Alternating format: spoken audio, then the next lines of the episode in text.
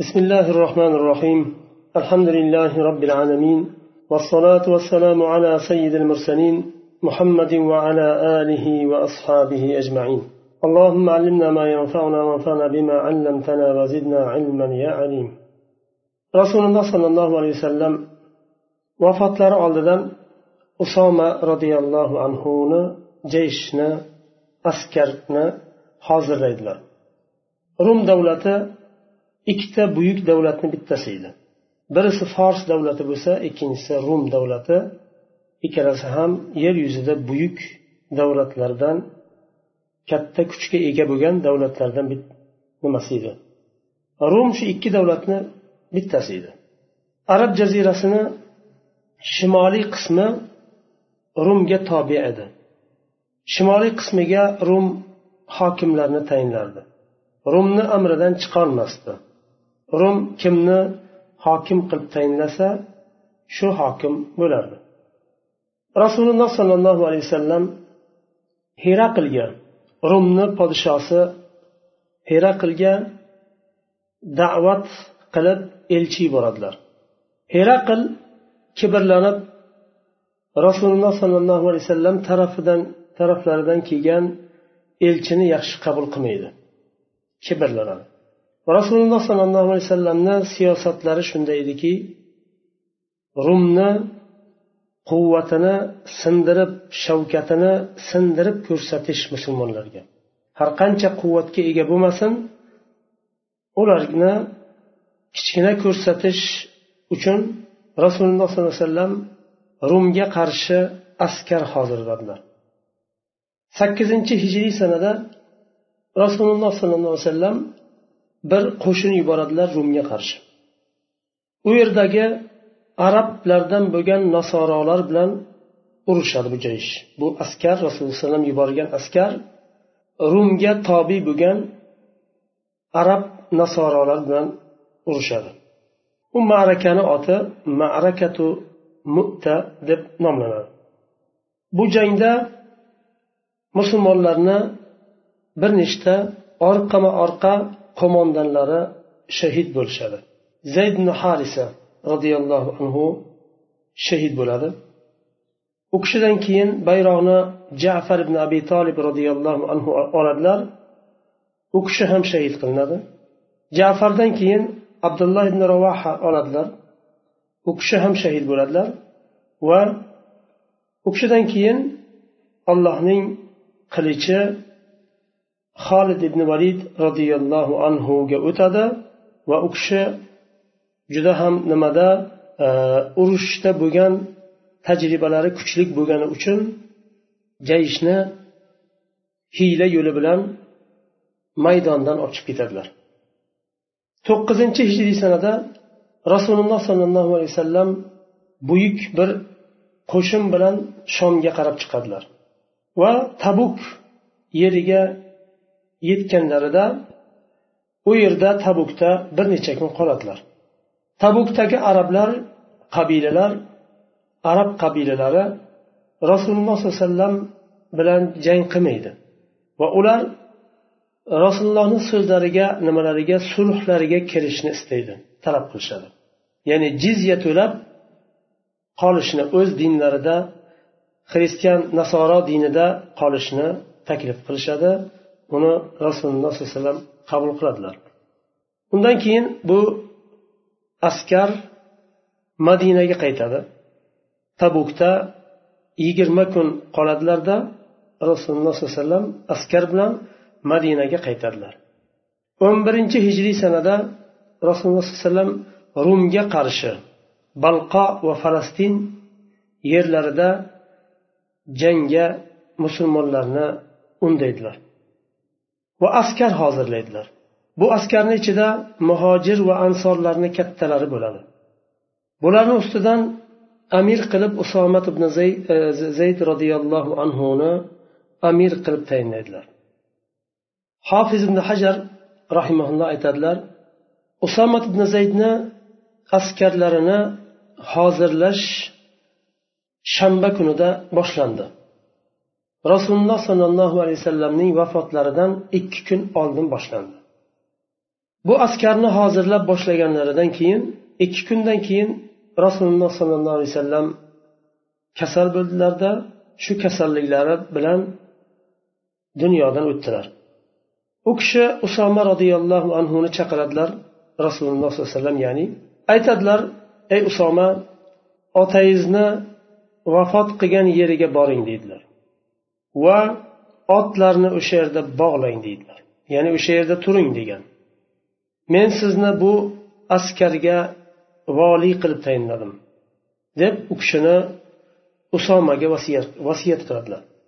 Va ba'zi kishilar musulmonlarni orasidan usoma roziyallohu anhuni u kishi o'n olti o'n yetti yoshlarda bo'ladilar vaqtda. Muhojir ansorlar muhojir va ansorlardan katta katta sahobalar bo'lgan bir vaqtda usomani yosh yigitni askarga qo'mondon qilib tayinlaganlaridan norozilik bildiradi. Agar ya'ni norozilik bildiradi derkan agar usomani o'rnida katta katta sahobalar bor umar ibn hattoblar abu bakr roziyallohu anhu bu sahobalarni eng kattalari u askarni ichida. Shulardan birisi bo'lsa bo'lmasmidi degan mazmunda e'tiroz bildirishadi. Rasululloh sollallohu alayhi vasallam bu e'tirozga rad berib aytadilarki agar usomat ibn zaydni imoratiga qo'mondon qilib tayinlanishiga ta'na qilishgan bo'lsa u kishini otasiga ham ta'na qilishgandi. Zayd ibn harisa. Allohga qasamki agar zayd ibn harisa eng afzal va loyiq qo'mondonlardan bo'lsa ham u kishiga ham qarshi ta'na qilishgandi deydilar. Va u kishi zayd ibn harisa menga eng yaqin va sevimli bo'lgan insonlardan edi.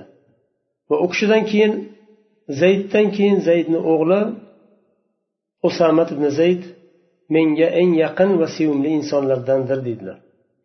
Va rasululloh sollallohu alayhi vasallam kasal bo'ladilar. Usomani askarini rumga yubormasdan oldin u kishi kasal bo'ladilarda kasalliklari qattiqlashadi va shu bilan dunyodan o'tadilar. Sollallohu alayhi vasallam. Usomani jayshi jurf degan yerda madinadan uch mil uzoqlikda shom tarafda. Jurf degan yerda hozir buyruqni kutib turgan bo'ladi rasululloh sollallohu alayhi vasallamning vafotlaridan keyin ular madinaga qaytishadi. Holat o'zgaradi. Sahobalar kutmaganda bu hodisalar bo'lishi rasululloh sollallohu alayhi vasallamni dunyodan o'tishlari vahiyni uzilishi sahobalarga ta'sir qilgan oysha roziyallohu anhu aytadilar rasululloh sollallohu alayhi vasallam vafot qilganlaridan keyin aksar arab qabilalari murtad bo'lib dindan chiqdi deydilar. Nifoq kengayib ketdi tarqalib ketdi. Allohga qasamki deydilar otamni ya'ni abu bakr roziyallohu anhuni aytyaptilar otamni yelkalariga agar eng yuksak tog'larga mustahkam tog'larga tushsa parchalab yuboradigan og'irlik tushdi deydilar. Muhammad sollallohu alayhi vasallamning ashoblari o'tloqda yoki bog'da yurgan bir qo'ylarga o'xshab qoldi. Yirtqichlarni orasida yurgan qo'ylarga o'xshab qoldi. Chunki hamma taraf atrofdagi qabilalar dindan chiqdi va madinaga hujum qilishlikka hozirlanib boshlagan qabilalar ham bo'ldi. Abu bakr roziyallohu anhu xalifa qilib tayinlanganlaridan keyin sahobalar u kishini xalifa qilib saylab olganlaridan keyin uchinchi kunida odamlarni jamlab turib ularga nido qiladilar. Usomat ibn zayd roziyallohu anhuning jayishidan kim madinada bo'lsa biror kishi madinada qolmasin. Jurufga qaytib chiqsin deydilar. Va hamdu sano aytib odamlarga xutba qiladilar. Aytadilar ey insonlar men sizlarga o'xshagan bir insonman. Men bilmayman balkim sizlar mendan rasululloh sollallohu alayhi vasallam toqat qiladigan narsalarni taklif qilishlaring mumkin. Men bir insonman. Rasululloh sollallohu alayhi dek emasman.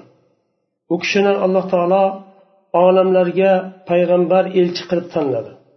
U kishini ofatlardan alloh taolo saqladi. U kishini na dinlariga na dunyolariga hech qaysi tarafdan ofat yetmaydi. U kishini alloh taolo saqladi. Xatodan zulmdan saqladi. Lekin men deyaptilar sizlarga o'xshagan bir insonman payg'ambar emasman. U kishi qilgan toqatni u kishini toqati yetgan narsaga meni toqatim yetmaydi deydilar. Men rasululloh sollallohu alayhi vasallamga ergashgan bir insonman. O'zimcha ixtiro qilib yangi yo'l chiqaradigan bir inson emasman. Faqatgina rasulga ergashadigan bir insonman. Agar to'g'ri yo'ldan yursam yordam beringlar. Agar xato qilsam to'g'irlanglar. Rasululloh sollallohu alayhi vasallam hayotdan o'tarkan biror kishiga zulm qilmagan holda biror kishini haqqi u kishining zimmalarida qolmagan qolmagan holda dunyodan o'tdilar. Lekin menda shayton bor deydilar. Shayton kelib ketib turadi. Agar meni g'azablangan holimda bo'lsa ko'rsanglar yaqin kelmanglar deydilar. Chunki xatodan qo'rqadilar. G'azablangan holimda menga kelib ya'ni yaqin kelmanglar deyishdan murod g'azablangan vaqtda sal chetlanib turinglar. Ya'ni xatoga kirib qo'ymay insonlik qilib biror kishiga zulm qilib qo'ymay deb oldini oladilar. Va odamlarni amallarini ixlos bilan qilishga undaydilar. Alloh taolo amallarni faqatgina o'zini vajhi uchun qilinganini qabul qiladi deydilar. Amallaringni faqatgina olloh uchun qilinglar. Va o'zlaringdan oldingi o'tganlardan ibrat olinglar. Ular haqida fikrlanglar. Sizlardan oldin o'tganlar yer yuzida podshohlar bo'lgan qancha amaldorlar bo'lgan lekin hammasi o'tdi ulardan hech narsa qolmadi. Ulardan asarlar qoldi tog'larnidan uy qilgan va shaharlarni obod qilgan.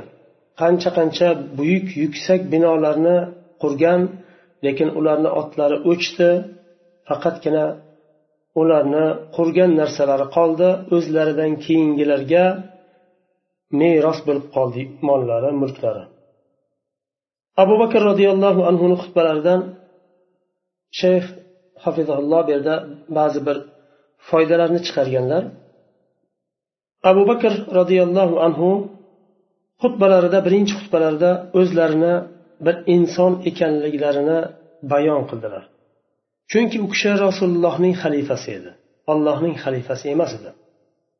Allohning xalifasi bo'lsa ya'ni vahiyga o'xshagan bir narsa bilan madadlanardi. Lekin u kishi rasulullohning xalifasi edi. Shuning uchun rasululloh sollallohu alayhi vasallamdan qolgan meros qur'on va sunnat bilangina harakat qilib biladi u kishi. Oddiy inson edi o'zlari bir yangi bir yo'l ixtiro qilib chiqolmasliklarini tan olib ma'sum emasliklarini tan olib gapirdilar. Faqatgina alloh taolo nozil qilgan va rasuli bayon qilib ko'rsatgan manhajdan qur'on va sunnatdangina yo'naladigan bir inson ekanini bayon qildilar. Ikkinchi olinadigan foyda ummatni ustidagi vojibni bayon qildilar. Ummatga biror bir hokim tayinlanadigan bo'lsa agar shu hokim yaxshilikda toatda allohning va rasulining toatida yo'naladigan bo'lsa unga yordam berishlikni. Yordam berishlik ya'ni u ko'targan zimmasida ko'targan mas'uliyatni ado qilishga yordam berishlik. Agar xato qiladigan bo'lsa zulmga ketadigan bo'lsa uni nasihat bilan to'g'irlashlik. Bu ummatni zimmasidagi vojib bu. Uchinchi olinadigan foyda rasululloh sollallohu alayhi vasallam ummatni birortasiga ham zulm qilmadilar. Buni abu bakr roziyallohu anhu bayon qildi xutbasida. Rasululloh sollallohu alayhi vasallam dunyodan o'tarkanlar biror kishini haqqi u kishining ustlarida qolmadi. Va abu bakr roziyallohu anhu ham shu manhajdan yo'nalishini bayon qildi. Rasululloh sollallohu alayhi vasallam qanday ummatni boshqargan bo'lsalar u kishini izlaridangina yurishlarini bayon qildilar. To'rtinchi foyda abu bakr roziyallohu anhu musulmonlarga va'z qilishda nasihat qilishda ularga o'limni eslatishlikda haris edilar.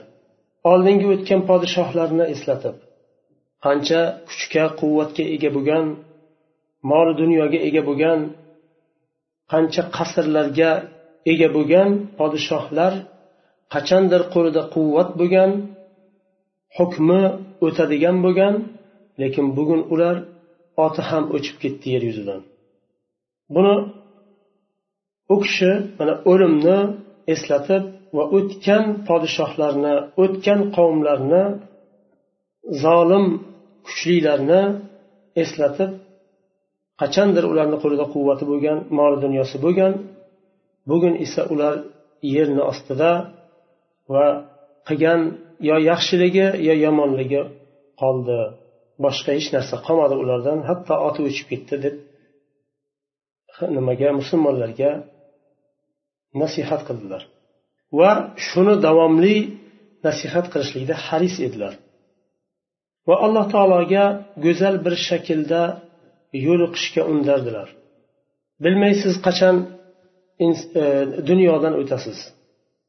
Shuning uchun doim allohni toatida turinglar deb kishi doim sahobalarni musulmonlarni yaxshi amallarga chaqirib turadilar.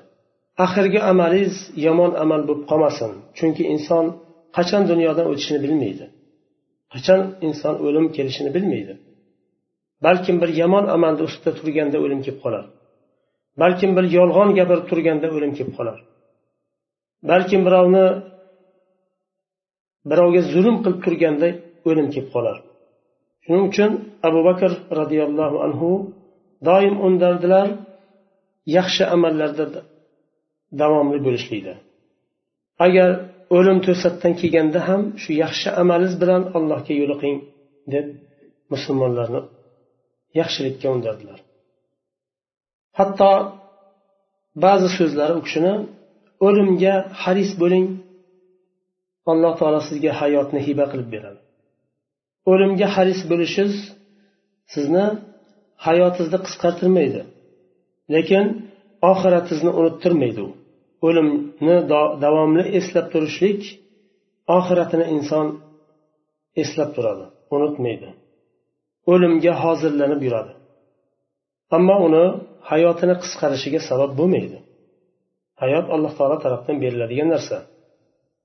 Va shu jayishni usoma roziyallohu anhuni askarlarini u kishi qaytadan hozirlaydilar va jurfga chiqaradilar hammasini. Sahobalardan ba'zilari usoma roziyallohu anhuni askarlarini rumga yuborishga qarshi chiqadilar. Qarshi chiqishlarining ham sababi chunki usoma roziyallohu anhuni askarlarida katta katta sahobalar aksar sahobalar u jayishda nimada? Askarni ichida bo'ladi. Agar ular yuboriladigan bo'lsa rumga yuboriladigan bo'lsa madina bo'shab qoladi. Madina sahobalardan bo'shab qoladigan bo'lsa oz sahobalardan juda ham oz qoladi madinada. U holatda atrofdagi qabilalar dindan chiqqan qabilalar murtad bo'lgan qabilalar madinaga hujum qilish ehtimoli katta degan xavf bilan usoma roziyallohu anhuni askarlarini madinada qolishini taklif qiladilar shu yerda to'xtaymiz chunki buni masalasi nimasi e, biroz uzunroq bo'lgani uchun keyingi darsda inshaalloh davom etamiz سبحانك اللهم وبحمدك أشهد أن لا إله إلا أنت أستغفرك وأتوب إليك